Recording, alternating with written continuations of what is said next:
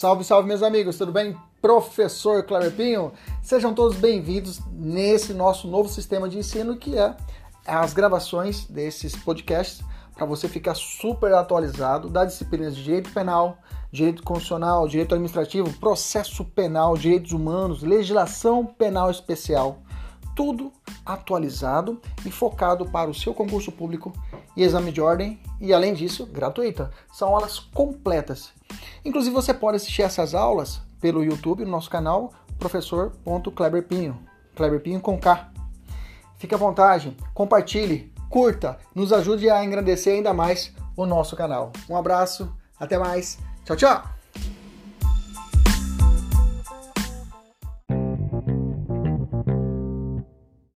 Agora sim, salve, salve, meus amigos, professor Cleber Pinho. Começando aqui a nossa aula de processo penal no ponto específico ação penal. Realmente um ponto que você abriu o edital de concurso público, é abriu o edital da OAB, tá lá, ação penal. Você tem que entender como que se dá o processo penal. Como é que se dá esse processo, esse caminhar do processo. Bacana? Vamos lá. Rapidinho, então, uma, uma, uma pequena introdução a respeito disso. É, o processo, quando a gente fala, a gente pensa é, da seguinte forma: ah, o trabalhador olha para o seu empregador, o trabalhador, o empregado, ele olha para o empregador, empregador, se você não me pagar direito, eu vou botar você no pau, não é isso que a gente ouve? O, o empregado falando para o empregador, vou botar você no pau, vou levar você para a justiça. A esposa para o marido, se você divorciar, se você me trair, eu vou arrancar tudo que você tem até as cuecas. As cuecas não dá para levar que se for o instrumento dele, né, trabalha a cueca, a cueca vai também. Então é perigoso ela arrancar tudo do sujeito. Ela fala assim: vou levar você à justiça. Então quando, eles quando o trabalhador fala que vai levar o empregador, e quando a esposa fala que se ele trair, eu vou te processar e vou arrancar tudo que você tem e vou até a justiça para a gente entrar com ação de divórcio contra você, ela fala que vai buscar o judiciário. O poder judiciário. O poder judiciário vai resolver essa questão. Como que eu vou provocar o judiciário? É através de uma ação. A gente vai mover uma ação, vai mover uma, a gente chama o termo técnico mover uma demanda. Na ação trabalhista, quem vai mover? O trabalhador. Na ação civil, na ação de, de alimentos, é a esposa que vai divorciar os dois. Então, se eu fosse falar, professor, quantas espécies de ação, ação trabalhista ou reclamação trabalhista tem? Bom, tem várias espécies de reclamação trabalhista que vai desenvolver vários expedidos. Lá eles chamam de reclamação trabalhista, não chama de petição inicial, chama de reclamação trabalhista. Várias espécies de ações trabalhistas. Eu tenho a possibilidade de um inquérito por ação de falta grave, é possível uma ação, é, é, até mandado de segurança na, no âmbito do, da de trabalho, é possível trabalhista pedindo só horas extras, eu posso estar pedindo uma indenização por danos morais, então tem várias espécies de, ação de, de ações, de reclamações perante a justiça de trabalho. E no âmbito do direito civil, professor? Nossa, gente, ia, nós íamos ficar aqui uma semana ou mais falando das espécies de ação do, do, do, é, de processo civil, ações cíveis, se fosse conversar aqui. Tanto é se você perguntar para qualquer aluno do direito, quem fez direito, a matéria que você estudou desde o primeiro semestre até o último é o direito civil. O direito civil você vai desde o primeiro semestre até o último. É o direito que vai regular as relações entre os particulares. Então, desde uma, um contrato de locação, de, uma, de, um, de, um, de, um, é, de um pasto, ou arrendamento, ou uma, um contrato de soja, ou uma, um divórcio, ou um inventário, tudo vai passar pelo processo civil, pelo direito civil. Então, são várias. Para o direito penal, professor, são quantas espécies de ação penal? Duas. Opa, até buzinaram aqui, é o sistema de som nosso. Duas ações eu tenho duas espécies de ações apenas. Só duas, professor? Só duas. Tá? Tem as outras, ah, recu, ah, habeas corpus, tá? Habeas corpus é ação constitucional, não conta. Ação propriamente dita, genuína, direito penal, a maioria da doutrina são duas. É uma ação penal pública ou uma ação penal privada. Só duas. Então, para me buscar na justiça, para buscar um, um, um provimento jurisdicional, para falar bonito, né? para que o juiz ofereça o seu sentimento da causa, para que ele faça a sua, ele, ele, ele exare a sua sentença, é através de ação, duas ações. Uma ação penal chamada pública e uma ação penal privada. Já é muito fácil. A ação penal privada é um advogado que vai propor a ação. A ação penal pública é o Ministério Público. Até fica fácil, ó. só você falar. Ação penal pública, faz assim, ó. Chama seu amigo, ou seu, o seu, seu, pega um amigo seu perto de você, sua prima, toma água e fala assim, ação penal pública, fala assim para ela, e molha a cara dela, ação penal pública, vem de Ministério Público, lembra disso, tá? Então, ação penal pública, Ministério Público. E ação penal privada é movida por um advogado. Depois eu vou entrar em detalhes. Mas é isso aí, só duas espécies. Que eh, fica fácil o pessoal saber quem vai propor. Aí você já diferencia uma da outra. É importante você saber a diferença de uma ação penal pública de uma ação penal privada. Professor, e o inquérito policial? Bom, inquérito policial não vai na justiça ainda. No inquérito policial não tem justiça ainda. No inquérito policial é um momento antecedente. É um momento, um momento inquisitorial. É um momento de investigação. É um procedimento administrativo realizado pela polícia, em regra, né, pela polícia, propriamente dita, né? Que só o, o, delegado de polícia ele pode realmente presidir o inquérito policial. Vocês estão assistindo TV, está tendo uma CPI, né? Uma CPI lá da pandemia. A CPI é uma espécie de investigação antes da ação penal. Mas não é, não é um inquérito policial, uma, é uma CPI, uma comissão parlamentar de inquérito. É uma, uma investigação criminal, porque a investigação criminal é um gênero que tem várias espécies. Uma espécie é a CPI, é uma espécie de investigação criminal. Ah, o próprio inquérito policial é uma espécie de, de investigação criminal. Então, a ação penal futura, a futura ação penal, ela pode ter esse inquérito antes ou às vezes não ter. Bacana? Porque o inquérito policial ele não é necessário para você entrar, para que exista a ação penal. Lá no âmbito trabalhista, professor, tem inquérito? Não, lá é trabalhista, não tem inquérito.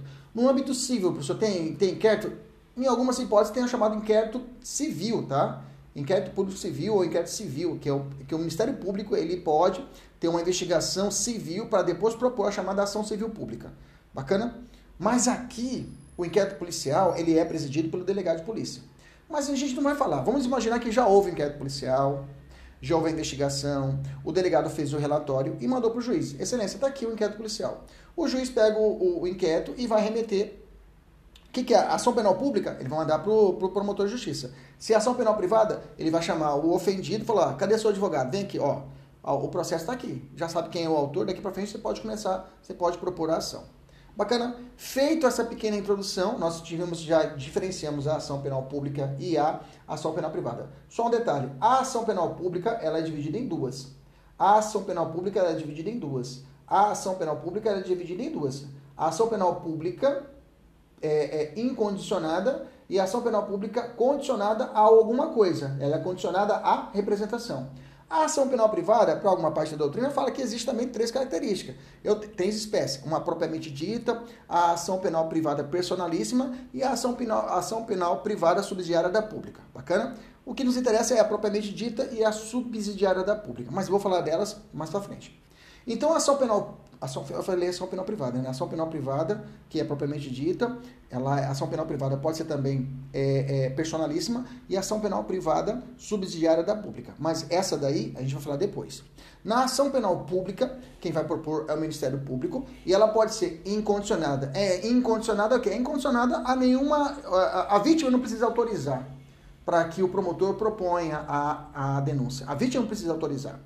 Já na ação penal privada condicionada, condicionada, condicionada à apresentação ou até uma chamada requisição do ministro da Justiça, nessas hipóteses, para o promotor propor, ele vai ter que ter esse documento ali, que é essa autorização que a gente vai chamar de representação.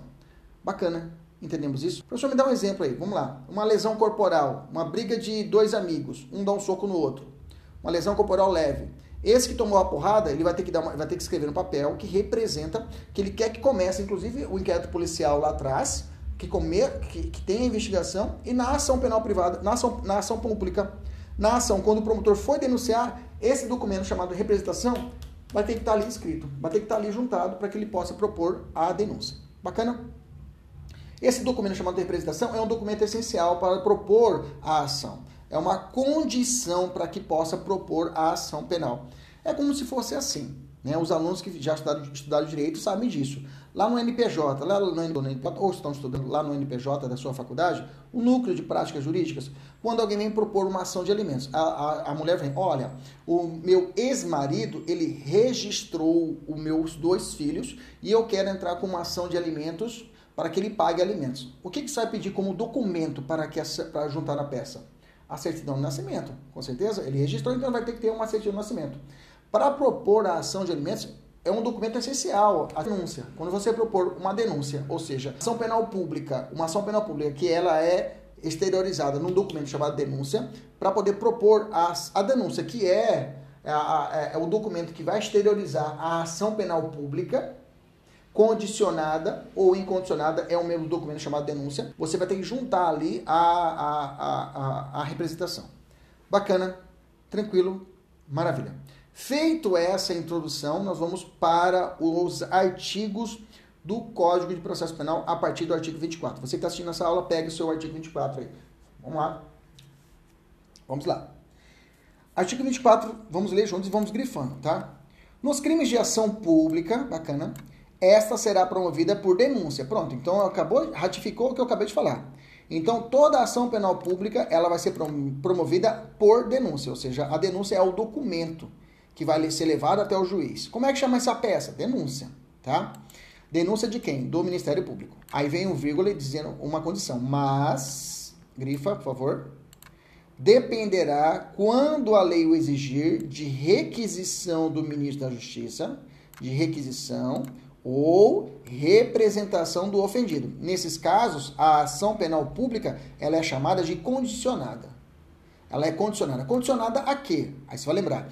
Requisição do ministro do ministro da Justiça. Professor, quando acontece isso? Que o ministro da Justiça vai requerer, vai fazer uma requisição para começar a ação penal ou começar uma investigação lá atrás. Por exemplo, crimes contra uma autoridade pública, né? Uma autoridade pública. Uma autoridade pública quer dizer uma autoridade, um presidente de outro país que vem aqui e é ofendido, o presidente do Senado. Então, nesses casos, ele precisa dessa requisição, tem que ser feita essa requisição ao, do ministro da Justiça para que seja feita, realizada as investigações, tá?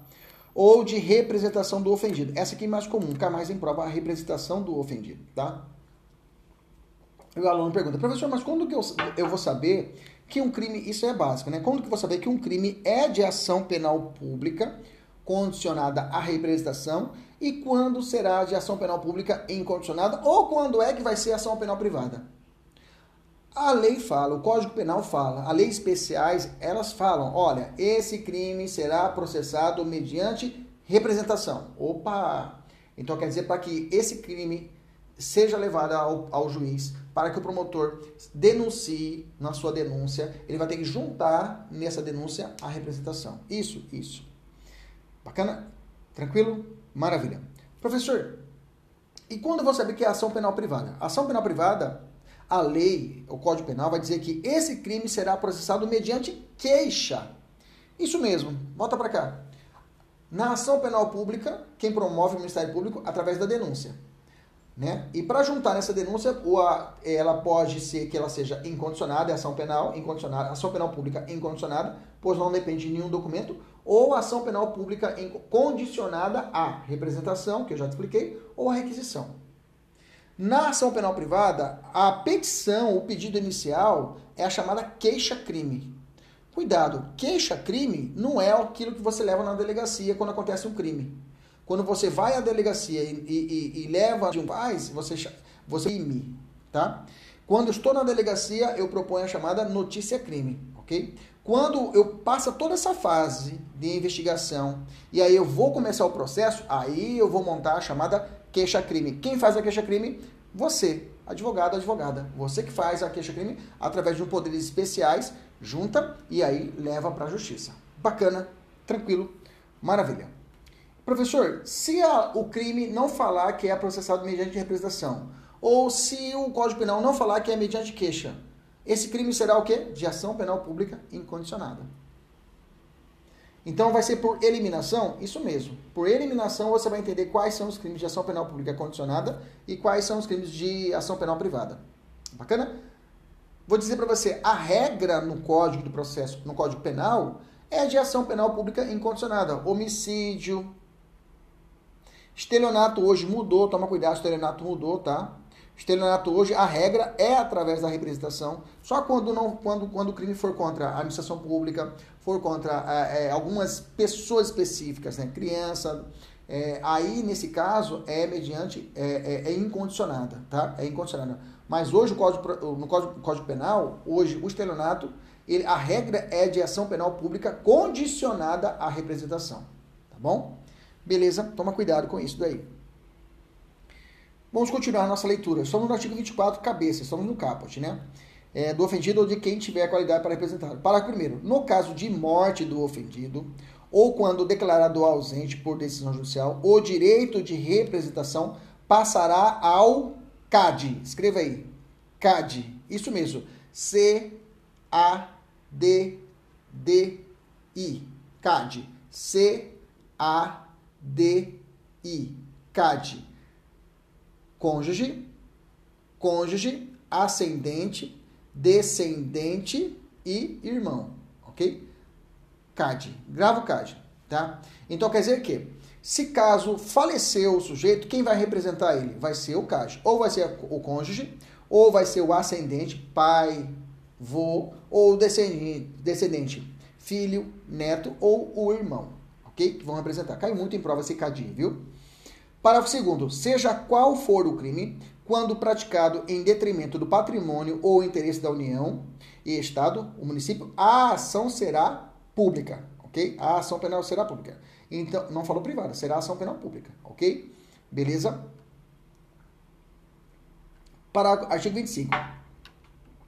A representação será irretratável depois de oferecida a denúncia. Vamos lá, pega o seu material, pega a sua caneta. Isso aqui é muito importante. Vamos lá. A representação será irretratável, grifa. O que, que, é irretra... que, que é retratar, gente? O que, que é retratar? Você xingou o seu namorado hoje. Depois você descobriu que ele tinha razão. Aí você volta atrás e fala, oh, meu amor, desculpa, eu estou me retratando. É voltar atrás.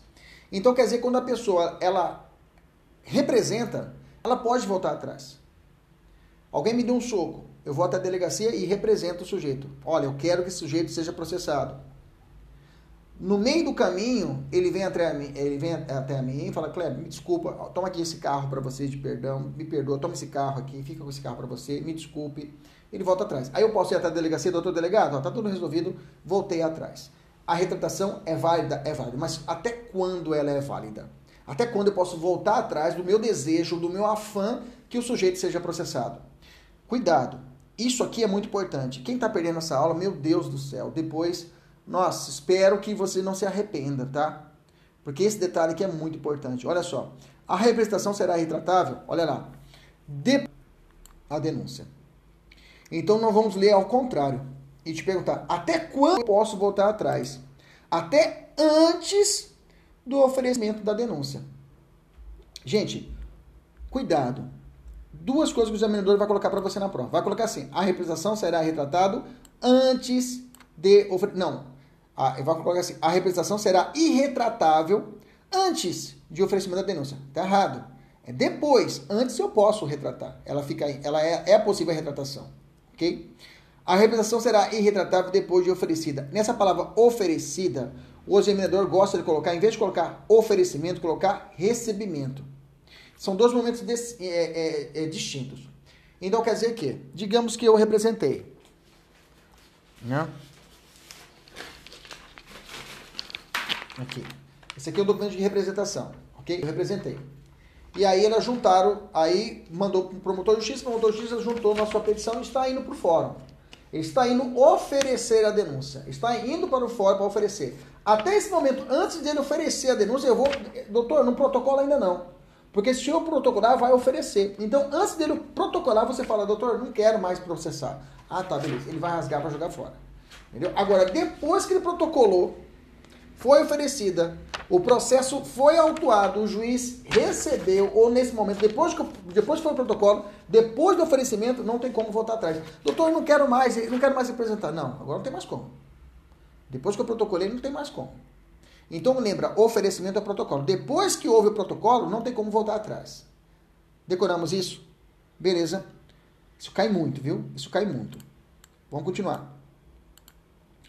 Artigo 26. A ação penal nas contravenções será iniciada com o auto de prisão em flagrante ou por meio de portaria, expedida pela autoridade judicial ou policial. Bacana. Vamos continuar.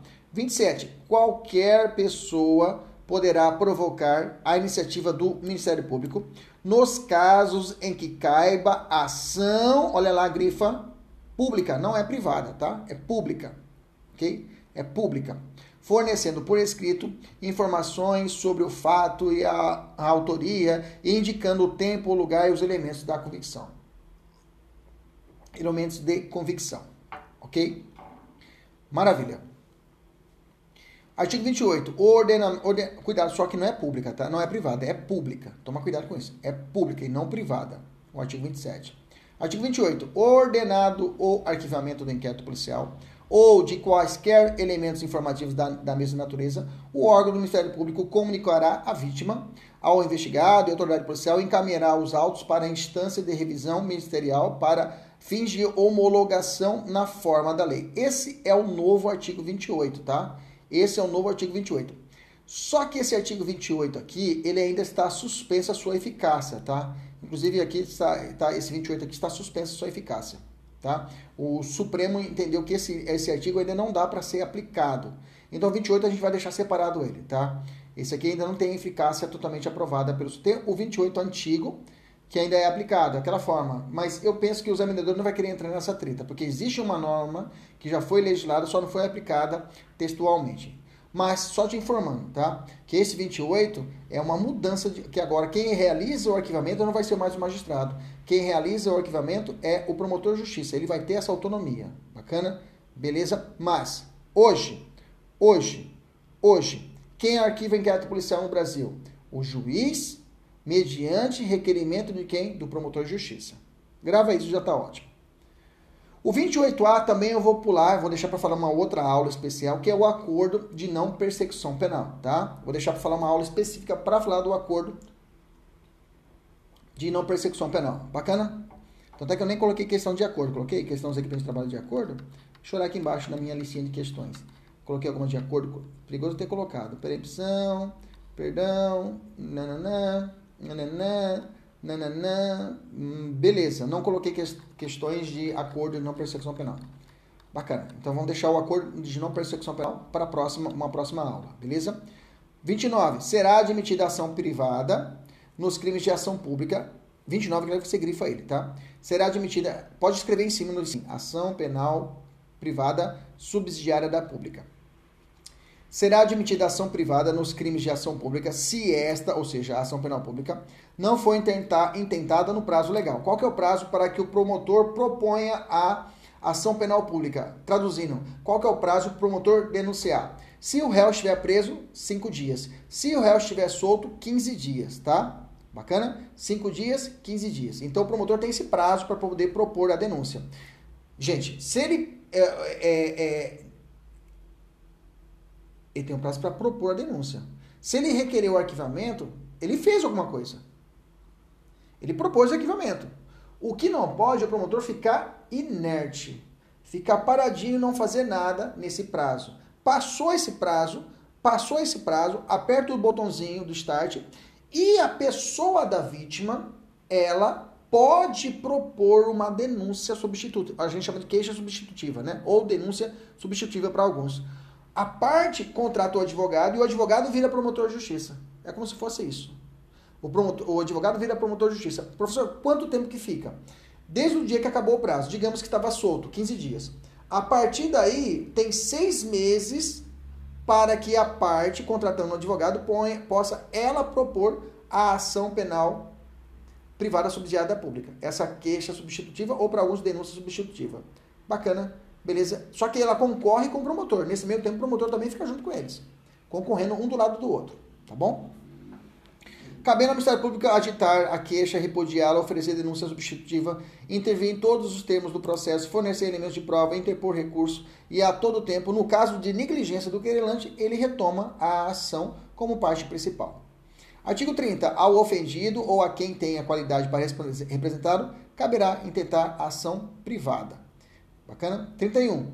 No caso de morte do ofendido ou quando declarado ausente por decisão judicial, o direito de oferecer a queixa ou prosseguir na ação passará ao cônjuge, ascendente, descendente, o irmão. Ou, professor, de novo o CADI? Isso. O CADI ele é chamado em duas situações. Para representar se a pessoa morreu na ação penal pública e não teve representação e a vítima morreu e era ação penal pública condicionada à representação, o CAD entra e representa. Ou na ação penal privada, uma calúnia, a pessoa faleceu.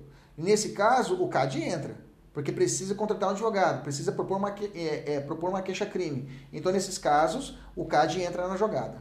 Bacana? Só nessas duas situações que o CAD entra, você, entra o CAD, você vai encontrar o, o CAD também lá no direito penal, na parte chamada favorecimento pessoal. Lá no crime chamado favorecimento pessoal, lá no parágrafo segundo, lá tem o CAD também, tá? Dá uma olhada depois. Nos crimes 32. Nos crimes de ação privada, o juiz, a requerimento da parte que comprovar a sua pobreza, nomeará advogado para promover a ação penal. Para primeiro, considerar-se a pobre a pessoa que não puder prover as despesas do processo, sem privar-se de recursos dispensáveis ao próprio sustento ou da família. Parágrafo segundo, será prova suficiente de pobreza o atestado da autoridade policial e cuja circunscrição residir o ofendido. Bacana, 32 não tem muita potencialidade em prova.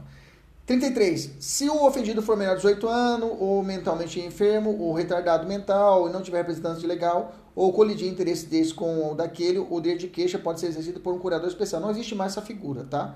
Não existe mais essa figura de curador especial. Desse 33, é, é, ok? Que, não, que a norma entendeu? Não existe mais essa figura de curador especial, tá? É, nomeado oficial de justiça e requerimento do Ministério Público pelo juiz competente para o processo penal. Parei. Não, o 34, o 34, o 34, deixa eu voltar. Se o ofendido for menor de 18 anos, ou mentalmente enfermo, ou retardado mental, e não tiver representante legal, ou colidir os interesses deste com aqueles, sido por curador especial, certo? Nomeado de ofício ou requerimento do Ministério Público. Beleza, 33 está certo. 34, esse aqui que não existe. Se o ofendido for menor de 21 e maior de 18 anos, o direito de queixa poderá ser sido por ele ou por seu representante legal. Nesse, como é, o, o código é, é, penal, ele, observando o Código Civil, o maior de idade se dá com 18 anos. Então, o maior de 18 e menor de 21, para o âmbito penal, ele é incapaz relativamente, mas para processo penal, ele não é incapaz relativamente. Então, não precisa de curador especial para esse cara. Bacana? Ele sozinho tem que, interpor, tem que propor a sua ação penal privada. Então, esse 34, esse aqui sim, esse curador especial para o menor de 21 anos e maior de 18 anos, não existe mais, tá? Não existe mais. 35 foi revogado. 36. Se comparecer mais de uma pessoa com direito de queixa, terá preferência ao cônjuge e em seguida o parente mais próximo, na ordem numerada pelo 31, podendo, entretanto, qualquer deles prosseguir na ação caso o querelante desista da instância ou a abone. Beleza. 37. As fundações, associações ou sociedades legalmente constituídas poderão exercer a ação penal devendo ser representadas por quem os respectivos contratos, os estatutos designarem ou no silêncio deles, pelos seus diretores ou sócios gerentes. Por, por, isso que alguns falam que é possível a pessoa jurídica propor uma ação penal. É possível, uma situação, por exemplo, de, de calúnia, né? Você sabe que a, a pessoa jurídica, ela pode ser criminosa no âmbito penal? Sim, crime ambiental. Imaginamos que eu, é, eu sabendo disso, eu crio uma fa um fato que não existiu, eu, eu, eu imputo a uma pessoa jurídica um fato considerado que é crime, mas é mentiroso isso, né? Imputar a alguém falso crime. E imputo a pessoa jurídica um falso crime ambiental. Eu poderia ser responsabilizado pela pessoa jurídica, ok? E aí, é claro, devidamente representado, como diz no 37. 38. Salvo disposição em contrário, o ofendido ou o seu representante legal decairá no direito de queixa. Pega, vem comigo, olha para mim aqui, olha aqui, olha aqui, olha aqui, olha aqui, olha 38, importantíssimo. Pega sua caneta aí. Pega sua caneta, vamos lá. Salvo disposição em contrário, quer dizer que pode ter outro prazo que não seja esse que vou dizer para você. O ofendido ou o representante legal decairá, isso decairá quer dizer decadência, não é prescrição, anota. No direito de queixa ou de representação, se não exercer dentro do prazo de seis meses. Então, seis meses, se o cara não representar, ou seis meses ele não propor a queixa-crime, né? representar para o início da investigação ou penal propriamente dita, na ação penal pública, ou na ação penal privada e não propor em seis meses. Nesse caso, ocorrerá a decadência. A pergunta é: a partir de quando? A partir de quando começa a contar esse prazo de seis meses, professor? Aí vem a explicação: contado do dia em que vier a saber quem é o autor do crime. Para bem aqui, grifa. Professor, é a partir de quando começa a contar os seis meses? Você vai fazer assim, um macete. A partir do. Hum, é você, né, desgramada? Anota aí. Professor, a partir de quando vai decair o prazo de seis meses para queixa? A partir do. Hum, é é você, né, desgramada? A partir do conhecimento da autoria, a partir de você falar, hum, é você, né, tio, mano? A partir do momento que você descobre quem é o autor da ação, a partir do momento que você descobriu quem é o autor da ação, você tem um prazo de seis meses. Vou dizer para você, a prova vai, vai colocar que esses seis meses vai contar a partir do fato criminoso. A partir do crime, não, é a partir do conhecimento da autoria. Você tem um prazo de seis meses. Ok? Pode escrever em cima do seu caderno aí, do, a partir do. Hum,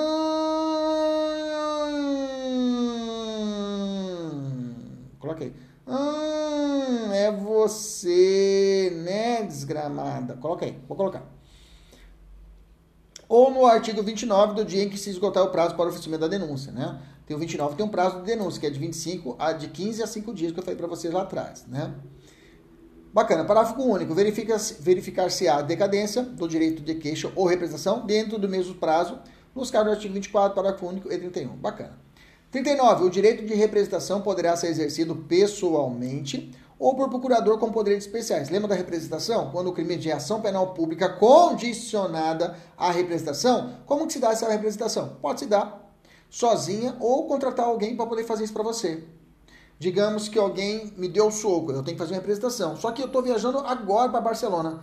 Eu assino uma procuração especial para um advogado amigo meu falar, fala para ele, vai lá e representa para mim. Ele vai representar em meu nome para realizar essa representação contra o ofensor. Bacana? E ela poderá ser, a, a, a representação pode ser feita da forma escrita ou oral, feita ao juiz. Eu peço, eu posso chegar até para um juiz amigo meu, ó, juiz, amigo meu, o cara lá me deu um soco. O juiz fala, deixa comigo que eu vou fazer aqui uma, um documento e vou mandar para o delegado. Junta aqui sua representação. Escreve aqui. Ele vai juntar, deixa que eu faço para você. Aí ele junta a representação e manda para o delegado. Entendeu? É possível que o juiz faça isso. Ele manda uma requisição lá e grampeia a minha representação para o delegado. Pode. Ou para o motor de justiça. Eu posso pedir para o motor que o motor faça isso. Ok? Ou diretamente à autoridade policial. A representação feita oralmente ou por escrito, assinatura devidamente autenticada do procurador, será reduzida a termo. Né? Reduzir a termo é digitar. Se eu falar lá, vai ser reescrita. Já tem o um modelinho pronto, né? Só tem modelo pronto na delegacia, só vou assinar muda os dados, né? Perante o juiz ou autoridade policial, presente o órgão do Ministério Público, quando houver, é, se, se este houver sido dirigida. Parágrafo segundo, a representação conterá dados, as informações que possam servir à apuração do fato e da autoria. Parágrafo terceiro, oferecida ou reduzida a termo a representação, a autoridade policial procederá a inquérito, que eu posso fazer, normalmente eu faço a representação, ela começa o inquérito lá atrás antes de vir aqui para ação penal, oh, pobrezada. Vamos lá, é que eu tá fresquinho aqui, deixar a janela aberta, né? Aí a pobrezada passa perto de casa, fala, não tem aquele demônio que faz isso? Vocês têm perto da sua casa, né? Parece que, né? Coisa do capeta mesmo. Vamos lá, volta aqui. Re... Até perdi, volta. Então, a representação, quando feita ao juiz ou operante, esse será reduzido a termo será remetido à autoridade policial para que esse proceda ao inquérito. Bacana. Parágrafo 5 O órgão do Ministério Público dispensará o inquérito se com a representação forem oferecidos elementos que habilitem a promover a ação penal e, neste caso, oferecerá a denúncia no prazo de 15 dias. Bacana. 40. Quando em outro, em autos ou papéis de que conhecerem os juízes ou tribunais tribunais é, verificarem a existência de crime de ação pública e remeterão ao Ministério Público as cópias dos documentos. Bacana. 41. A denúncia ou a queixa conterá a exposição do fato criminoso, com todas as suas circunstâncias, a qualificação do acusado, os esclarecimentos pelos quais se possam identificá-lo. É que às vezes eu não sei o nome do criminoso, o nome completo. Eu falo Zé das Couves com uma cicatriz no rosto, uma tatuagem no braço. Eu posso qualificá-lo dessa forma. Tá? Crime quando necessário o rol da testemunha. O Ministério Público não poderá desistir da ação penal. Isso aqui é uma das características da ação penal. Já vou entrar agora nessa diferença. Na ação penal privada, é, você não é obrigado a propor ação penal privada. Você propõe se você quiser. É, professor? É. Se você quiser, você sabe quem é a autoria. Você já falou, ah, é você, né? Quanto tempo que eu tenho para entrar com a queixa-crime? Seis meses. Se eu ficar com o braço cruzado em casa dormindo, o que vai acontecer? Decadência. Decadência, e aí foi esse meu prazo. Bacana? Já o promotor de justiça, a partir do momento que ele pegou, eh, ele chegou para ele um inquérito policial, tem a autoria, tem materialidade, a regra é que ele é obrigado a propor a denúncia. Ele é obrigado a propor a denúncia. É o princípio da obrigatoriedade da ação penal pública. Ele tem que propor. Ok? Mas ele pode escolher para quem ele vai propor, diferente da, da queixa-crime. Entenda. Na queixa-crime, eu disse para você, para poder propor a queixa-crime, você tem o princípio da oportunidade. Você vai propor se você quiser. Tanto é que você pode ficar seis meses com o braço cruzado e o prazo passar, o prazo é, passar por seis meses e você ao ocorrer a decadência, ocorrendo a decadência, o ofensor, para ele ocorre a extinção da punibilidade. Você não pode fazer mais nada depois de seis meses. Bacana? Então, nesses casos, ocorre a decadência. Também você pode atuar é, com, com um efeito chamado renúncia. Você pode renunciar o direito de ação penal. Como que é a renúncia, professor? Ah, digamos que alguém me ofendeu. Depois eu vou e compro um carro para ele. Pô, como assim? É, antes de propor a ação, eu vou e compro um carro pro cara. O que aconteceu nesse momento? Houve um perdão meu, ou, aliás, houve uma renúncia minha. Eu renunciei o direito de, de, de queixa-crime. Pelo fato de que aconteceu que eu, putz, eu me acabei voltando a amizade com o sujeito. Então, houve uma renúncia do direito de ação penal. Isso antes de propor a, o processo, antes de começar o processo, digamos assim, uma linguagem mais simples. Bacana, tranquilo, maravilha. Já o promotor justiça não tem essa opção. Ele, tem, ele é obrigado a propor a ação penal, mas ele pode escolher para quem ele vai propor. Deixa eu te explicar. De novo, eu, eu ia falar isso, acabei de esquecer, mas agora lembrei. Digamos que duas pessoas me ofenderam. Bacana? A, a, a fulana e ciclana. Fulana e ciclana me ofenderam. Bacana? Colocaram a internet lá, é, imputaram um falso crime, crime de calúnia. Falaram que eu furtei lá um, um, um banco e falaram isso. Imputaram falso crime para mim bacana contra a minha pessoa. Eu olho para as duas e falo o seguinte: vou propor, vou propor ação só contra a ciclana. Porque a fulana eu conheço ela e conversei com ela, ela é madrinha, foi madrinha do meu casamento, então eu vou, eu vou renunciar para ela e vou entrar com a ação só contra a ciclana. E entro com a ação penal só contra a ciclana. A queixa crime só contra a ciclana. A pergunta é: ciclana pode falar, opa, peraí. Foram duas pessoas que ofenderam ele. Eu e a fulana ele tem que propor ação penal contra nós duas. Ela pode fazer, se ele perdoou, se ele renunciou para ela, renunciou para mim também. Ela pode fazer isso? Pode. Porque se caso ocorreram duas pessoas que me ofenderam, eu sou obrigado, eu sou obrigado a entrar com a queixa-crime contra os dois, ou eu renuncio para os dois. É 880. Na ação penal pública, como eu disse para você, o promotor olhou o fato criminoso, ele é obrigado a propor ação penal. Ele é obrigado a propor ação penal. Bacana? Mas ele viu que na ação penal ele tinha um maior de idade e um menor. Ele sabe que o menor de idade ele não vai propor porque o cara é inimputável. Então ele propõe só para um. Ele pode fazer isso? Pode. Porque para a ação penal pública é obrigatório, mas é divisível. Ele pode dividir, ele pode, digamos assim, escolher para quem ele vai propor a ação penal. Já na ação penal privada, eu sou. É, é, é, eu, eu, tenho a oportunidade de propor a, a queixa-crime, mas aqui eu tenho que entrar com a ação penal privada contra as duas. Se eu renunciar para uma, tem que renunciar para outra também. Bacana? Tranquilo? Digamos que começou o processo. Eu não renunciei e nem deixei o prazo passar em seis meses. O promotor também, ele não, ele, ele propôs a denúncia, porque ele é obrigado, tá? Ele dividiu, só propôs a denúncia contra um, beleza? O processo começou o juiz recebeu a denúncia, o processo começou, né? A pessoa vira ré quando o processo começa, quando o juiz recebe a denúncia, né? Estes dias, a, o, o, caso do Jairinho, né, né? me engano, hoje foi recebida a denúncia dele, né? recebeu a denúncia dele. Então, a partir do momento, ele e a esposa, ele e a namorada dele, esposa, né? A namorada, né? Estão, foram denunciados e a partir de agora o processo começa contra os dois, né? que é uma denúncia, né? que é um crime de homicídio e ação penal pública incondicionada. Professor, durante o processo desses dois aí, ou de qualquer processo de ação penal pública, a pergunta é: o promotor pode desistir? Jamais. Ah, não quero mais continuar com a ação. O promotor pode desistir da ação penal? Jamais. Depois que entrou, vai até o fim. Não tem conversa. Aplica também essa regra para o recurso, lembra disso, tá? No recurso também, no recurso penal, quando o promotor de justiça propôs o recurso, ele tem que ir até o fim. Não pode desistir. Bacana? E na ação penal privada, professor? Na ação penal privada é o contrário. Depois que você propor, propôs a queixa-crime. Digamos que você propôs a queixa-crime contra fulano e ciclana. Bacana?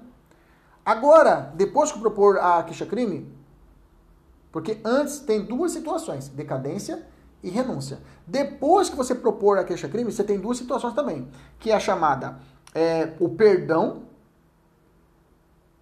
o perdão pelo ofendido e a chamada perempção, depois que propôs a queixa-crime. O perdão é parecido com a renúncia. Se eu vou perdoar um, eu tenho que perdoar todos. Uma diferença entre a renúncia, que é antes da ação penal, e do perdão, que é depois da ação penal, é que no perdão eu tenho que olhar para o criminoso e falar assim: criminoso, eu estou te perdoando. Você quer a minha. Você recebe o meu perdão? Ele pode dizer não. Ele pode recusar. Ah, professor, se for dois, o senhor perdoou os dois. Bacana? Bacana. Depois começou o processo. Você perdoou os dois. Um fala, eu aceito o seu perdão. E o outro fala, recusa, eu não vou aceitar o seu perdão. Esse que ele aceitou o perdão, ele sai do processo, está extinta a punibilidade, não, já acabou, como se não existiu o processo. E esse daqui, o processo vai continuar com ele até o final. Então a diferença básica entre o perdão e a renúncia é que na renúncia não há que se ouvir a vontade daquela pessoa que vai ser beneficiada. Já no perdão, você tem que ouvir se a pessoa aceita ou não aceita aquele perdão. Bacana, tranquilo. Depois que você fez, depois que você fez esse, esse, esse quartetinho aqui. E a perempção, professor? A perempção é, é o artigo 60 do CPP, quando o, o autor da ação penal privada parece que não está nem aí.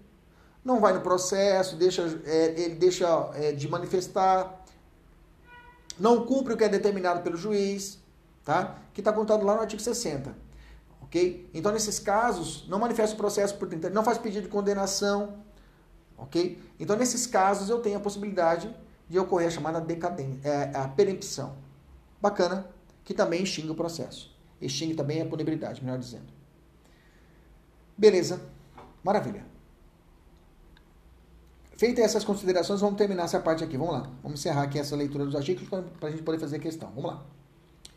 43. Revogado. 44. A queixa poderá ser dada por procurador, procurador com poderes especiais, eu falei para vocês, devendo constar o instrumento do mandato, o nome de, do querelante e a menção do fato criminoso, salvo quando tais esclarecimentos dependerem, dependerem de diligências que devem ser previamente requeridas no juízo criminal. 45. A queixa, ainda quando a ação penal for privada do ofendido, poderá ser aditada pelo Ministério Público, a quem cabe intervir em todos os, os termos do, do subsequente do processo. O que eu quero dizer para você? Mesmo que a ação penal privada você contrate um advogado, é, a ação pública, a regra, é o promotor de justiça que é o dono. O, ele representa o Estado, é o chamado dominios litis, né? Ele que representa. Ele, ele fala assim: olha, particular, eu vou te dar a chance para você contratar o seu advogado e propor a ação penal privada. Mas, ó, eu tô de olho. Eu tô de olho. Até quando o seu advogado fazer a queixa-crime, vai ter que fazer. O promotor vai ter que dar uma lida nela. Peraí, vamos lá. Peraí, advogado. Não foi duas pessoas que ofenderam o Kleber? Foi. Por que, que você está promovendo a queixa-crime só para um? Pode escrever aqui, ó. escreve a outra aqui. O promotor de justiça ele pode fazer isso? Pode. Ele vai aditar a sua queixa. Entendemos isso? Bacana. Evoluindo. É, blá, blá, é, blá, blá, blá, blá, é, não, não, se o Ministério Público julgar necessário, mas tá, isso foi o 45, isso, né? 46. O prazo para oferecimento da denúncia, estando o réu preso, será de 15 dias, como eu falei para vocês, contado, contado da data em que o, promotor, o órgão do Ministério Público receber os autos do inquérito policial.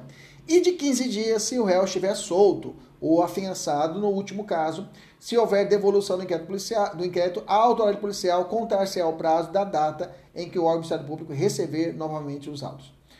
Para primeiro, quando o Ministério Público dispensar o inquérito policial, o prazo para o oferecimento da denúncia contar-se-á da data em que tiver recebido as peças de informação ou a representação. Parágrafo segundo, o prazo de aditamento da queixa será de três dias, contado da data em que o órgão do Ministério Público recebeu os autos e se este não se pronunciar dentro do trio do, entender-se-á que não tem o que aditar, prosseguindo-se nos termos, é, nos demais termos do processo. Quer dizer que ele recebeu o processo, a queixa-crime, tem três dias para poder falar para o advogado da parte privada aditar, acrescentar. Se ele ficou quietinho, é porque não tem o que fazer nada. 47. Se o Ministério Público julgar necessário maiores esclarecimentos e documentos complementares, os novos elementos de convicção deverá requisitá-los diretamente, diretamente de quaisquer autoridade ou funcionário que devam ou, possam fornecê-los. 48. A queixa-crime, qualquer dos autores do crime obrigará ao processo de todos. E o Ministério Público velará pela sua indivisibilidade. É aquilo que foi para você. Quando você vai propor a queixa-crime, tem que prestar conta a todos. E o Ministério Público fica de olho se você está cumprindo o princípio da indivisibilidade. 49. A renúncia ao exercício de queixa, do direito de queixa, em relação a um dos, dos, dos autores do crime, a todos se estenderá. Se você renunciou para um, renuncia para todos. A renúncia do representante legal do menor que houver completado 18 anos não privará o direito de queixa e nem se a renúncia do último excluirá o do primeiro. Vou explicar para você. Imaginamos que eu tenho 17 anos. Bacana? Vai representar meu pai. Bacana? Tem 17 anos. Eu tenho prazo para. Qual que é o prazo que nós temos para poder propor a queixa-crime? Seis meses. Bacana? Completei 17 anos hoje. E o fato que eu, eu sei a autoria hoje. Meu pai, ele tem seis meses para propor a queixa-crime. Você está comigo? Bacana? Ele não faz isso. Ele não faz isso. Aconteceu a decadência. Beleza? Depois de mais seis meses, eu completo 18 anos. Bacana?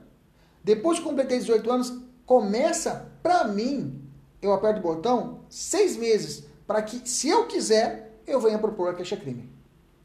Então fique atento, que é a chamada, essa é uma, uma decadência chamada decadência imprópria, pelo fato de que, quando é menor de idade, vai decair o prazo de seis meses para o seu representante.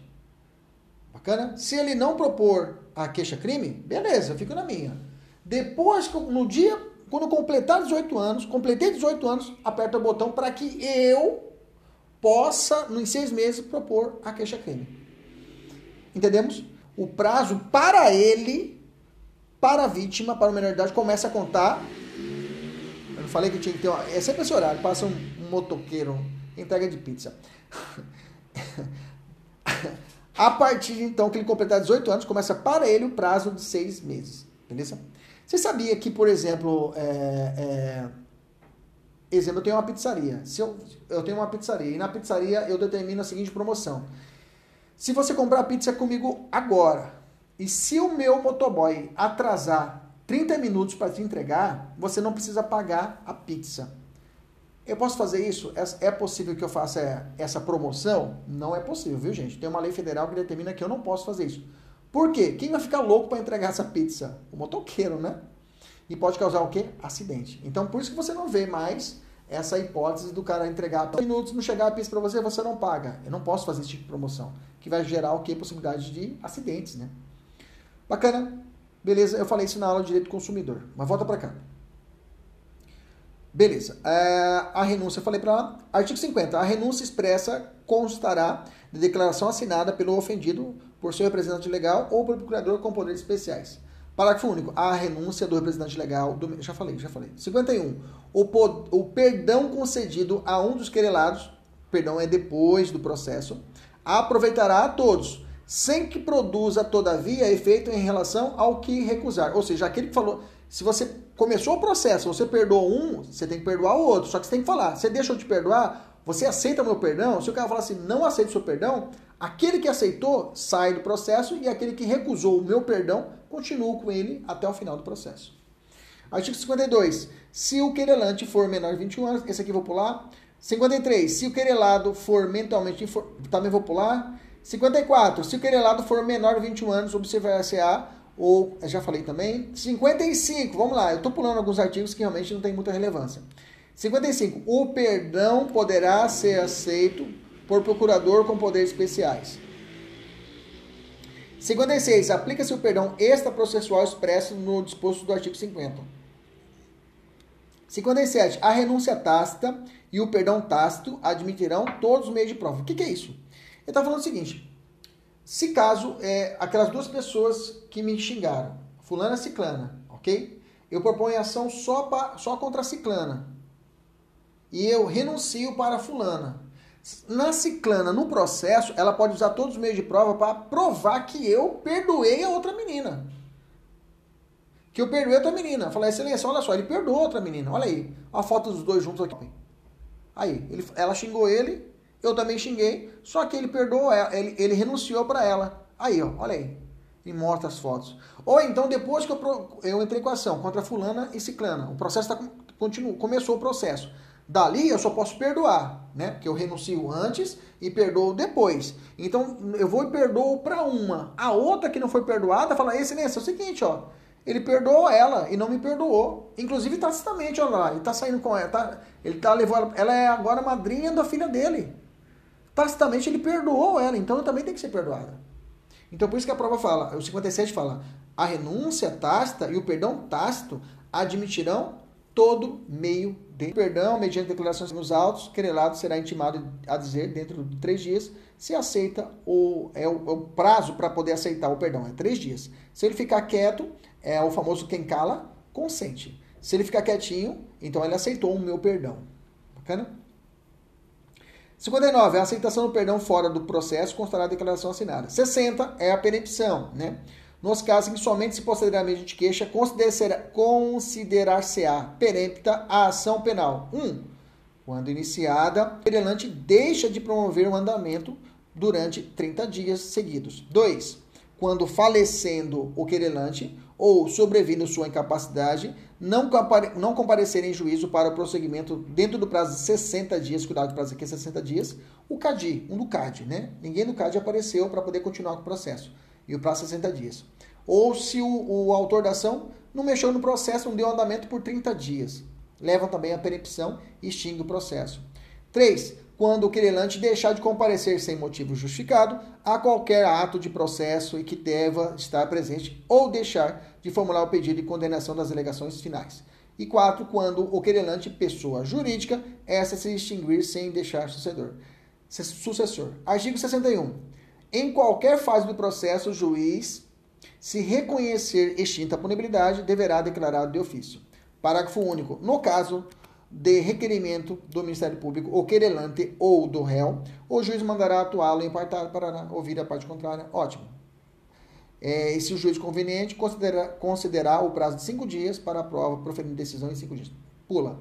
62. No caso de morte do acusado, o juiz somente à vista da certidão de óbito, grifa aí, e depois de ouvir o Ministério Público, extinguirá a punibilidade.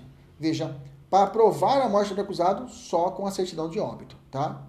Não tem como ter outro documento. A testemunha comprovou que ele morreu. Não, tem que ter documento, né? Até chamam que isso aqui é uma prova tarifada. É uma prova tarifada. Você tem que provar realmente esse fato, a morte, através da certidão de óbito. Bacana. Beleza, vamos lá? Vamos fazer 10 questões agora e eu quero que você acerte as 10 questões. Bacana? Os alunos já fizeram esse exercício à tarde, né? já revisaram esse exercício, já fizeram. Alguns já fizeram esse exercício umas 3, 4 vezes. É isso mesmo, é feito repetição. É você ficar enjoado de ver aquela matéria, enjoado de ver aquele modelo de questão e acertar todas. Vamos lá? Primeira questão. Um professor, na aula de processo penal, esclarece a um aluno que o Ministério Público, após ingressar com ação penal, não poderá desistir. Opa, já grifei. Eu vou jogando, vou fatiando e vou passando, igual o BOP. Fatiou, passou. Não poderá desistir. Pronto. Parei. O processo começou. Antes o promotor, ele tem que propor, ele é obrigado. E depois que propor a ação penal, ele pode desistir? Não. Como é que chama isso? Eu não falei, vou falar agora. É a chamada indisponibilidade. O promotor de justiça é indisponível, ele não pode desistir. Alternativa, vamos lá não poderá desistir, conforme o artigo 42 do CPP. O professor estava explicando ao aluno o princípio da letra A, indivisibilidade? Não. B, obrigatoriedade? Obrigatoriedade para poder propor a ação penal. Letra C, indisponibilidade. Alternativa correta letra C. Letra D, intranscendência. Eu não falei da intranscendência, já explico agora. O princípio da intranscendência é o seguinte: ele aplica tanto no, na ação penal privada como na ação penal pública. Ele diz o seguinte: olha, gente, Se tiver alguém que ele, é, é, é, ele pode ser responsabilizado civilmente, esse efeito não vai transcender aquele que terá uma responsabilidade civil. Digamos assim, eu estou processando por ter me xingado a, a fulana e ciclana. Bacana? Tranquilo? E eu tenho uma terceira pessoa aqui que é, a, sei lá, a Google ou Facebook, que eu vou propor contra ele uma ação penal civil, ok? Quer dizer que o princípio da intranscendência é que na sentença penal será atingida apenas a fulana e ciclana. O Google não vai ser, ou o Facebook, não vai ser proposto, não vai, ser, não vai refletir a ele a sentença penal. Porque a responsabilidade penal é subjetiva, não é objetiva, como é no direito civil, por exemplo, ou no direito do consumidor. Aqui a responsabilidade é subjetiva, eu tenho que analisar a ação da pessoa. Por que, que ela é o princípio da transcendência? Ou seja, os efeitos da sentença penal não afetarão aqueles que não estão aqui sendo processados. Beleza? Tranquilo? Vamos avançar. Então, a alternativa correta é da primeira letra C. 2. João e José, músicos da famosa banda NXY, se desentenderam por causa de uma namorada. João se descontrolou e partiu para cima de José, agredindo-o com socos e pontapés, vindo a ser separado de sua vítima por policiais militares que passavam no local e lhe deram voz de prisão em flagrante. O exame de corpo de delito revelou que dois dedos da mão esquerda do guitarrista José foram quebrados, quebrados e o lado e o braço direito luxado, ficando impossibilitado de tocar os seus instrumentos pelo prazo de 40 dias. Olha só, o casamento do direito penal com o direito é, processual penal. Olha que maravilha. O examinador está falando assim: você leu o Código Penal, os, alguns artigos principais, e já te falo, quando eu falo de ação penal, é muito comum questão do artigo 129 do Código Penal, que é de lesão corporal.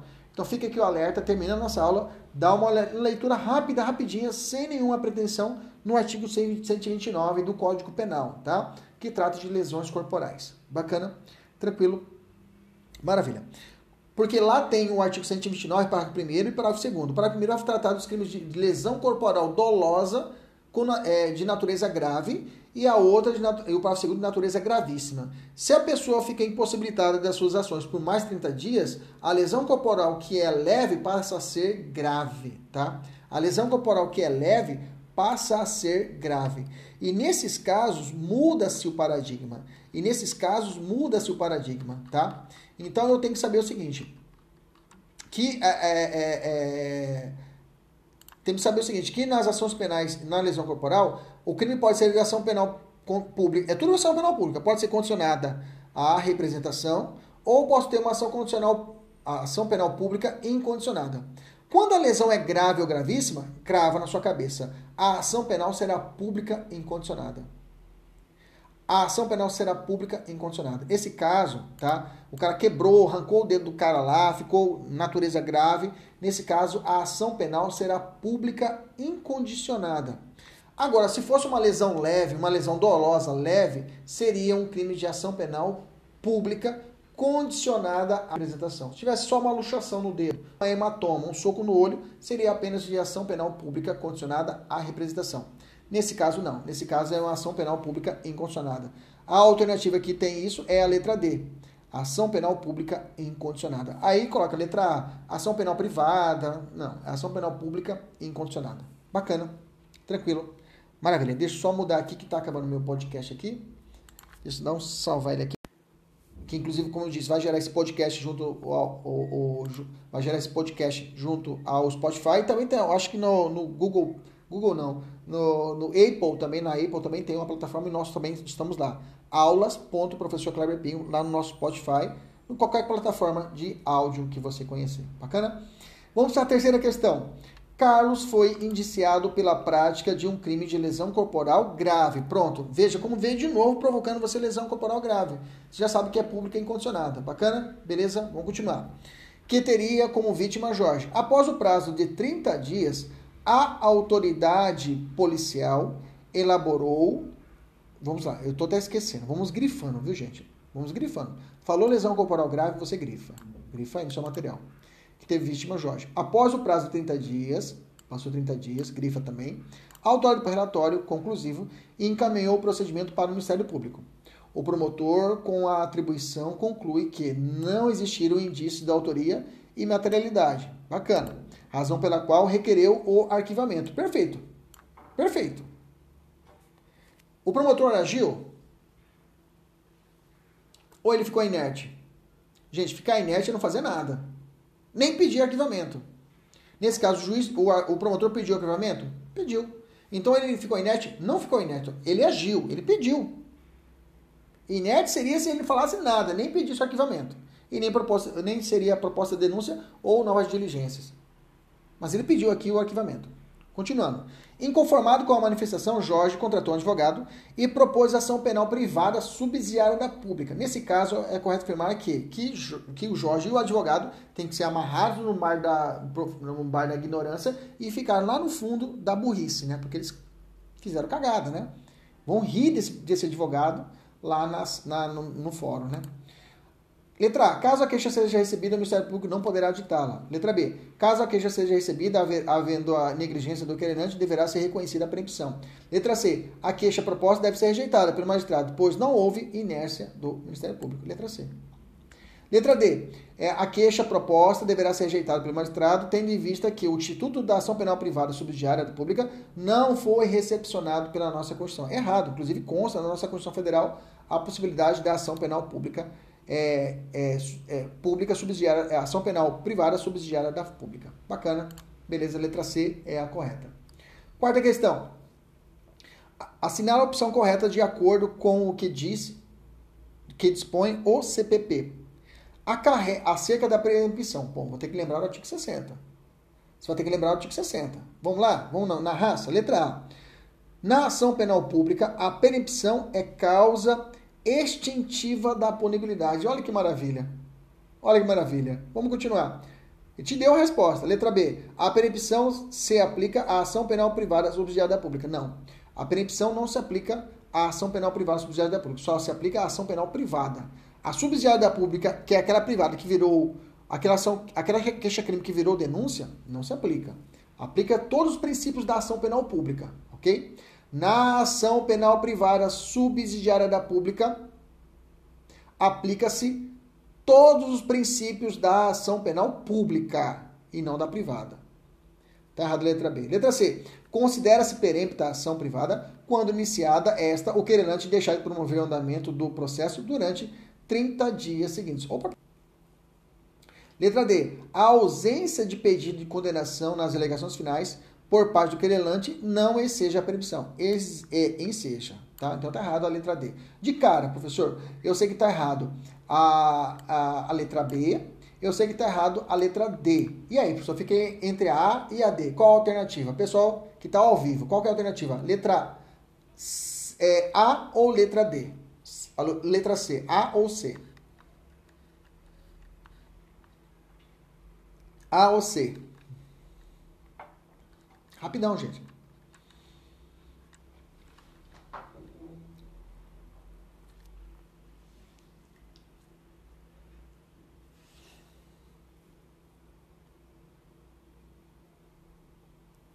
Letra C, né? Olha a letra A. Na ação penal pública. A per... Não. A percepção não é causa extintiva da ação penal pública, ela é causa extintiva da ação penal privada. Muito bem, muito bem, muitos acertaram. Isso aí, letra C. Bacana. Ah, professor, você falou com tanta convicção a letra A, é só para você, para ver se você está esperto mesmo. Bacana? Tranquilo? Maravilha. Vamos continuar. Muito bom. Quinta questão. Lívia insatisfeita com o relacionamento amoroso. Essa questão aqui é bacana, tá? Essa questão aqui é bacana. Vamos lá. Lívia insatisfeita com o fim do relacionamento amoroso com Pedro. Bacana. Vai até a casa deste na companhia da amiga Carla e ambas começam a quebrar todos os portas-retratos da residência, nos quais estavam expostas fotos da nova namorada de Pedro. Quando descobre os fatos, Pedro procura um advogado, que esclarece a natureza privada da ação criminal pela prática do crime de dano. Tá certo. Diante disso, Pedro opta por propor queixa-crime em face de Carla, da amiga, pela prática de dano, já que nunca mantivera boa relação e ele tinha conhecimento de que ela era reincidente. Mas quanto a Lívia, que era sua ex-namorada, né, liga para ela e diz que nada fará, pedindo apenas que o fato não se repita. Bacana? O que acabou de acontecer aqui? Uma renúncia. Não é, não é perdão? Não, perdão é depois que a ação começa. Não, a pessoa do coração. Ah, tá, tudo bem, perdão no coração, mas perdão tecnicamente não.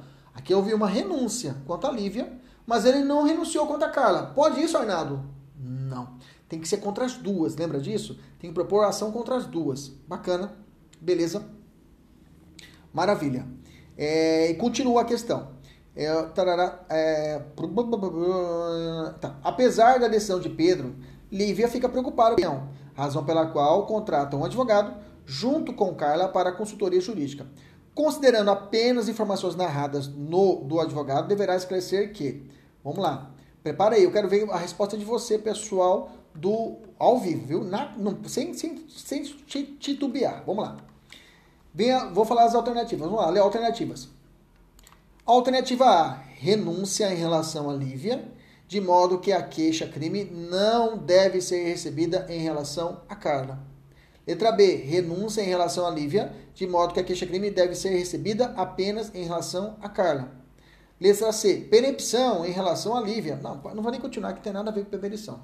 Letra D, perdão do ofendido em relação a Lívia, de modo que a queixa-crime deve ser recebida apenas em relação a Carla. Perdão do ofendido não é antes, é depois da ação penal. Então você vai ficar entre letra A e letra B. Letra A, renúncia de, em relação a Lívia, de modo que a queixa-crime não deve ser recebida em relação a Carla. Renunciou para um, renuncia para outro. A alternativa correta, letra A, de Adriane, meu amor. Beleza? Tranquilo? Maravilha. Deixa eu ver se eu não tenho isso. Renúncia é antes. Ok? Renúncia é antes. Bacana? Sexta questão. No dia 31 de dezembro de 2015, Leandro encontra em uma boate Luciana, com quem mantiveram uma relação íntima, de afeto na companhia de suas amigas. Para, antes de tudo, para tudo e preste atenção. Se você observar na questão que o examinador disse que houve uma violência e ocorreu qualquer espécie de lesão corporal contra a mulher em uma situação de violência doméstica, a ação penal será pública incondicionada. Repito, qualquer grau de lesão, pode ser uma lesão leve, grave ou gravíssima. Se for uma lesão contra a mulher em uma situação de violência doméstica, a ação penal é pública incondicionada. Agora, se a vítima é mulher, a lesão é leve, mas não foi numa situação de violência doméstica, nesse caso, será condicionada à representação. Bacana? Entendeu isso? Beleza. Vamos para a questão. Fala-se a questão. Sexta questão. No dia 31 de dezembro de 2015, Leandro encontra em uma boate Luciana, com quem mantivera uma relação íntima. A prova te deu a dica. A prova te deu a dica. Ela não falou essa íntima à toa, viu?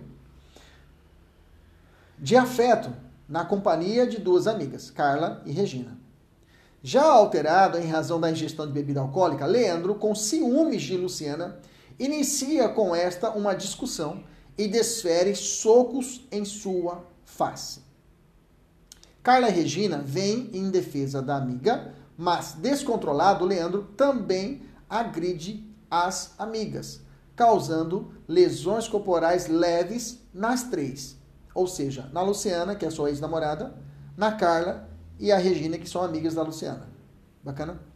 Beleza. Diante de Luciana, são encaminhados a uma delegacia, enquanto as demais vítimas decidem ir para suas casas. Ou seja, só namorados, ex-namorados que foram para a delegacia. Após o exame de corpo de delito, confirmando as lesões leves, é importante eu grifar isso, Luciana, a ex-namorada, é ouvida e afirma expressamente que não tem interesse em ver Leandro responsabilizado criminalmente. O delegado vira para Luciana e diz: Não interessa. Não interessa essa sua vontade. Ah, mas eu não quero que ele seja, eu não vou representar. O delegado fala: Não interessa a sua vontade. Não interessa. Mas eu sou vítima, não é uma lesão leve? É, mas como é uma lesão leve e vocês têm uma relação íntima de afeto, tiveram uma relação íntima de afeto, de afeto. Eu tenho uma circunstância de violência doméstica. Nesse caso, a sua vontade de não representar, de não querer que o processo continue, não interessa para mim. Eu vou processar, eu vou investigar, vou baixar a portaria, vou investigar o seu ex-namorado e ele vai ser denunciado se for o caso. Entendeu? Não tem conversa. Sabe por quê? Esse começou com um posicionamento supremo, hoje está simulado essa matéria. A mulher perdoava o marido, beleza. Seis meses depois, a mulher voltava na delegacia, só que o cara já não dava um soco, chutava a perna dela. Ela voltava mancando com um soco roxo, com olho roxo. Ela ficava três dias, quando ela ficava presa, ela voltava na delegacia, doutor, não quero mais. Beleza. Na terceira vez, já não existia a terceira vez, ele matava ela. Não existia uma terceira vez. Os dados estatísticos é que entrava num círculo vicioso, quando chegava na terceira, quarta vez de violência, o cara já aumentava o nível de violência. Ele viu que as porradinhas dadas à esposa não deram nada, depois ela vai lá e me livra. Então, entrasse um ciclo vicioso até que ele matava a vítima. O Supremo viu isso. Falou: não. Se for um soco no rosto, uma lesão leve, não interessa. A ação penal pública incondicionada. Ah, mas ele é o arrimo da família. Me desculpe, senhora. Eu tenho todo o aparelho do Estado para me defender, mas esse sujeito ele vai ser processado. Tolerância zero. Zero. Bacana? Volta a placar. Vamos aplicar na nossa questão. Após o exame de corpo de delito, confirmando lesões corporais, Luciana é ouvida, tarará, né? E tem interesse de ver, ela disse que não tem interesse de ver Leandro responsável criminalmente. Não interessa. Em relação às demais lesadas, não tiveram interesse em ser ouvidas em momento algum nas investigações. Opa, a Carla e a Regina, que são amigas, essas aí realmente precisam da representação que tem o um período de seis meses para serem representadas. Se ela não representar contra o Leandro, nada acontece com ele. Extingue a punibilidade. Houve a renúncia delas. Ok? Bacana. Beleza. Tranquilo. Maravilha. Na verdade, renúncia quanto ao direito de representação, a gente fala renúncia de direito ação penal privada, né? Houve, na verdade, a decadência. Ela deixa passar o prazo de seis meses, ocorre a decadência e aí ela não pode mais o que representar contra o sujeito. Diante disso, o Ministério Público, em 5 de julho de 2016, olha só, o fato aconteceu em dezembro de 2015. O Ministério Público denunciou ele em 16, tá? Oferece denúncia em face de Leandro, imputando-lhe a prática de três crimes de lesão corporal leve. Opa, tá errado. Uma só eu aceito, que foi da namorada. Agora, outras duas não dá, porque elas não representaram. Entendeu isso? Considerando apenas informações narradas, o advogado, a advogada Leandro, que ela deve dizer, letra A, não poderá buscar a rejeição da denúncia em relação a nenhum dos crimes. Letra B, poderá buscar a rejeição da denúncia em relação ao crime praticado contra Luciana. Não, contra Luciana não dá. Tá? Letra C, pode, poderá buscar a rejeição da denúncia em relação aos três crimes. Não. Letra D, não poderá buscar rejeição da denúncia em relação ao crime praticado contra a Luciana, porque é incondicionada, bacana, vírgula, mas poderá pleitear ainda imediata rejeição quanto aos delitos praticados contra Carla e Regina, porque essas precisavam da devida representação. Alternativa correta, letra D. Bacana, né? Não é bacana? Não é dinâmico? Você vai estudando aqui, você vai fatiando, vai passando. Muito bom. Sétima. Fábio, vítima de calúnia, ação penal privada, precisa de advogado. Bacana. Queixa crime, já lembrei. Seis meses a partir do. Ah, é você. Beleza. E tem que, se tiver dois que me caluniaram, tem que propor contra os dois. Lembrei rapidinho. Vamos para a questão. Fábio, vítima de calúnia. Assim que, assim que a gente tem que fazer, né? Você já lê um pouquinho, você já puxa na cabeça. Aí joga lá, continua. É, decide mover a ação penal privada em face de ambos contra Renato e contra Abel, que caluniaram ele. Após o ajuizamento da ação, ou seja, começou o processo, os autos são encaminhados no Ministério Público, pois Fábio pretende desistir da ação penal privada movida apenas em face de Renato, para prosseguir em face de Abel, ou seja, ele quer perdoar o Renato, mas continuar contra o Abel. Pode isso, Arnaldo? Não. Se for perdoar, tem que perdoar os dois. Bacana? Letra A. A ação penal privada é divisível. Não é. Letra B. A ação penal privada é indivisível. Logo, não poderá desistir da ação penal apenas em face de Renato. Letra B. Vamos ver a C. A ação penal privada é obrigatória. Não, obrigatoriedade é denúncia. Não tem nada a ver. Letra D. A ação penal privada é indisponível. Também, disponibilidade é denúncia. Não tem nada a ver. Alternativa correta é letra B. Bacana? Veja, se você dominou os princípios que eu te expliquei, você não erra as questões. Dominou os princípios? Não erra. Oitava questão. Como é do conhecimento geral, dia 14 de março de 2018, a então vereadora do Rio de Janeiro, Marielle Franco, foi assassinada. Alguns dias depois, uma determinada pessoa publicou em seu perfil do Facebook que Marielle Franco teria envolvimento com bandidos. Além disso, deu uma série de outras ofensas. Já te digo isso aí, foi uma juíza, tá? Foi uma juíza que fez isso, lá no estado de Janeiro. E já vou dizer, vou responder essa questão e vou dizer para você o desfecho dessa, dessa brincadeira aqui. Diante disso, Mônica, companheira homoafetiva de Marielle, propôs queixa-crime. Ajuizou uma ação penal privada contra a autora das ofensas, a juíza, imputando-lhe o crime de calúnia, previsto no artigo 138, parágrafo 2 No caso concreto, a querelante era companheira da falecida, tá certo. O parágrafo 1 do artigo 24 do CP não fala em companheira, do CADI, lembra do CADI? Cônjuge, ascendente, descendente, irmão. No caso concreto, a querelante era companheira da falecida e não cônjuge, tá? O artigo 24 não fala em companheira. Mesmo assim, ela tem legitimidade? Ou seja, qual o procedimento cônjuge? Ou seja, vive união estável. Ela pode é, é, enfileirar-se naquela linha do CADI e propor a, a queixa-crime? Pode representar? Pode, viu, gente? A, é, aí vem a alternativa. Não. A companheira em união estável afetiva. Não, tá errado. B. Sim, a companheira em união estável homoafetiva é reconhecida atos de cônjuge para o processo penal e para o processo civil, possuindo legitimidade para ajuizar, ajuizar ação penal privada. É essa, letra B. É essa. Letra C, não, a companheira está errado. D, sim, a companheira em união estável homoafetiva reconhecida goza do mesmo status cônjuge para o processo penal, possuindo legitimidade para ajuizar ação penal privada. Hum, ficou igual, né? Para lá. Ficou igual. É, a companheira união estável homoafetiva reconhecida goza do mesmo status de cônjuge para o processo penal, possuindo legitimidade para ajuizar a ação penal privada. É, pode até ser anulada essa questão. Eu que, eu que bolei a questão, tá? Vamos anular essa questão, professor. A letra D aí, professor. Pois é, a letra B também não está errada, né?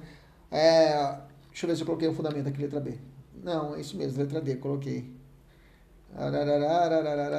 Bacana, maravilha. A companheira união efetiva reconhecida goza do cônjuge para o processo. Tá. Entendi. O que o, o, que o, o, que o manifesto penal? Mas também tem legitimidade do processo civil, né? Para poder ajuizar a ação, se for perante um processo no âmbito civil. Mas está falando de ação penal D. Tá, tudo bem, letra D. Ok? Resumindo a ópera, a, a cônjuge, ela pode representar como se fosse casada? Sim, a resposta é sim. Tá? Isso. A B fala processo penal e processo civil. E a questão se prende a processo penal, então seria a letra D mesmo. Tá certo. Bacana, mas eu que bolei a questão, mas posso melhorar mais a alternativa. Eu entraria com recurso da minha questão, viu? Mas deixa eu contar para você o final dessa história, tá? Deixa eu contar para você o final dessa história. Realmente existiu esse processo no STJ, tá? Aliás, é, existiu esse processo no âmbito estadual, né? Só que essa questão chegou no STJ. Né? O STJ manifestou que pode. Mas o final desse processo foi o seguinte: é, saiu a decisão esses dias no, no, no, no, no informativo do STJ, né? Esses dias saiu uma, essa, essa decisão no informativo do STJ. Falou o seguinte, que durante a juíza que falou um monte de coisa, a juíza que falou da Marielle, que na época ela falou que ah, essa Marielle, essa vereadora tem envolvimento com tráfico, é não sei o que, comando vermelho, um monte de coisa lá ela falou dela. E depois, o que ela fez? Durante o processo, antes da sentença, ela voltou atrás. Ela postou no Facebook falando, olha gente, desculpa aí, Naquele dia eu falei, ou o que eu tinha ouvido da imprensa, então realmente a Marielle não tem nada a ver. Ela se retratou. Ela se retratou no crime de calúnia. Pode. E a retratação dela, a retratação dela foi cabal, foi cabal. O juiz, inclusive, reconheceu. A família da esposa, né? A, a família da esposa, que é a Mônica, manifestou para o STJ, STJ falou assim: não, eu não aceito essa, essa, essa retratação dela durante o processo. Eu sei que ela ofendeu minha esposa. Ela falou, eu não vou aceitar. O STJ entendeu o seguinte: olha, a retratação não é bilateral. Ou seja, se a retratação ela foi cabal, Não, eu não observo, pergunto, eu não vou perguntar para a vítima, vítima ou família da vítima, você está satisfeita? Não. Se o juiz entendeu que foi cabal, está aceita a retratação e aconteceu o quê? Extinguiu a punibilidade e não se falou mais nada. Acabou o processo. Muda de neném essa juíza como se nunca tivesse falado nada. Bacana. Tranquilo. Maravilha. Só que nesse caso da Marielle foi assim, foi, foi de, de calúnia mesmo. O cara apontou falso crime, né? Bacana. Nona questão. Vamos lá, finalizar nossa, nossa aula de hoje. Tiago, funcionário público, foi vítima de crime de difamação, em razão de suas funções. Outro ponto importante também, meus amigos, é, também é muito casado aqui as, as, é, a, os crimes de contra-honra, tá? Fica a dica também. Quando você estudar ação penal, principalmente a privada, dá uma olhadinha no 129 e dá uma olhadinha também nos crimes contra a honra. Tá bom? Fica a dica aí. Questão número 9. Tia... Questão 9. Tiago, funcionário público, foi vítima de crime de difamação em razão de suas funções. Após Tiago narrar os fatos em sede policial e demonstrar interesse em ver o autor do fato responsabilizado, é instaurado inquérito policial para investigar a notícia do crime. Quando da elaboração do relatório conclusivo, a autoridade policial conclui pela prática delitiva da difamação majorada por ser contra funcionário público, em razão de suas funções, bem como identifica João como autor do delito. Tiago então procura um advogado e informa a este as conclusões, as conclusões, um mês após os fatos. Considerando apenas as informações do advogado Tiago, de acordo com a jurisprudência do STF, deve esclarecer que: letra A caberá ao Ministério Público oferecer a denúncia, porque ele é funcionário público, né, em face de João, após a representação do ofendido, mas Tiago não poderá optar pela queixa-crime. Letra B. Caberá a Tiago, assistido por seu advogado, oferecer queixa-crime, não podendo o ofendido optar por oferecer representação para o Ministério Público. Apresentar a denúncia. Letra C. Tiago poderá optar por oferecer queixa-crime, assistido por advogado ou oferecer representação ao Ministério Público para que seja analisada a possibilidade de oferecimento da denúncia. Letra D. Caberá ao Ministério Público oferecer a denúncia independentemente de representação do ofendido. E aí, professor? Fácil, meus amigos. Nessa nona questão, eu quero que você anote a súmula 714 do STF. Pode anotar, súmula 714. Essa cai muito. Muito, muito, muito ela fala assim, ó, é concorrente. O que é concorrente, gente? É um do lado do outro. É um do lado do outro. Concorrente é isso aqui, é um do lado do outro. Ok? É concorrente a legitimidade do ofendido mediante queixa, ação penal privada, contra o advogado, e do Ministério Público condicionado à representação para ação penal por crime contra a honra de servidor público em razão do exercício das suas funções. Traduzindo, se o sujeito é servidor público e a honra dele foi ofendida, e a honra dele foi ofendida no exercício da sua função, porque pode configurar até um desacato. No exercício da sua função, ele tem dois caminhos. Ele pode contratar um advogado e propor uma ação penal privada, ou ele fala, ele vai leva esse conhecimento do Ministério Público e o Ministério Público, através da sua representação, pode propor uma ação penal pública condicionada à representação. O que, que você acha que o servidor público vai escolher? Contratar um advogado ou escolher o Ministério Público? Vai escolher o Ministério Público. Mas ele pode um ou outro. Beleza? A alternativa correta é a letra C de casa. Última questão, saideira. Terminando aqui, hoje é dia de sopa, né? Tá meio frizinho em Cuiabá, graças a Deus. É dia de sopa. Vou provar uma sopa querida que minha esposa fez para mim. Sopa querida é ótima. Sopa deliciosa, produzida pela minha querida esposa. Agora ficou melhor, né? Maravilha. Vamos lá. Artigo 10 fala, questão 10 fala assim: Flávio apresentou por meio de advogado queixa-crime em desfavor de Gabriel, vulgo Russinho, imputando-lhe a prática do crime de calúnia. Perfeito pois Gabriel teria imputado falsamente a Flávio a prática de determinar contravenção penal. Contravenção penal não é calúnia. É por isso que é importante você ficar esperto. Contravenção penal não é calúnia. Contravenção penal pode ser considerado o que? Denunciação caluniosa ou difamação. Tá? Na inicial acusatória assinada exclusivamente pelo advogado, consta como querelado apenas o primeiro nome de Gabriel, o apelido pelo qual é conhecido, suas características físicas. Lembra que eu falei para você que eu posso colocar cicatriz no rosto, tatuagem no braço? Numa petição penal eu posso fazer isso. E seu local de trabalho, tendo em vista que Flávio e sua defesa técnica não identificaram a completa qualificação do suposto autor do fato. A peça inaugural não indicou rol testemunha, apenas acostando prova documental que confirmaria a existência do crime. Ademais, foi acostada ao procedimento a procuração de Flávio, aqui está sacada, em favor de seu advogado, na qual, na qual consta apenas o nome completo de Flávio e seus dados qualificativos, além de poderes especiais para propor eventuais queixas que se façam pertinentes. Para bem aqui, tá? Para bem aqui, vou, vou abrir uma janelinha e já vou fechar com você. Gente, essa décima questão, você tem que ficar atento, que é o seguinte. Quando você contrata, quando o sujeito contrata você como advogado, a procuração que vai dar poderes para tanto, tem que seguir o artigo 44. Tem que seguir o artigo 44 do CPP. Olha o que fala o artigo 44 do CPP.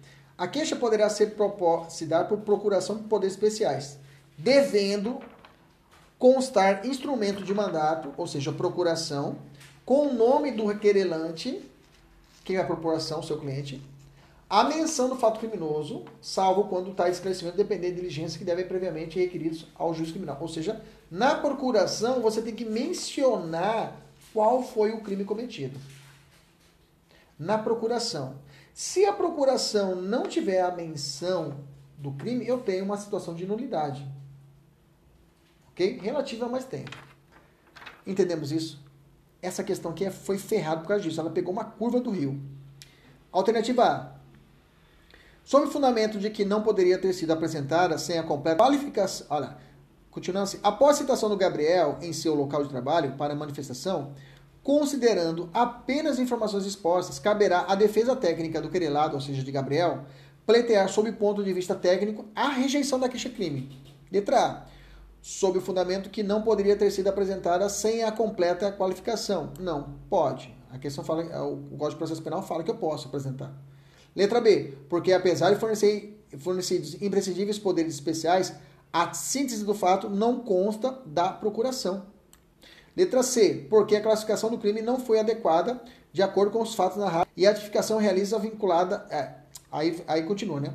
É, porque a classificação do crime não foi adequada de acordo com os fatos narrados. Hum, até aí tudo bem. Aí, vírgula. E a tipificação realizada na, na, na, no, na, no, na queixa vincula o juiz. Não vincula, que o juiz pode mudar. Ele fala que é, eu posso falar que é queixa e depois de falar, não, não é queixa, foi difamação.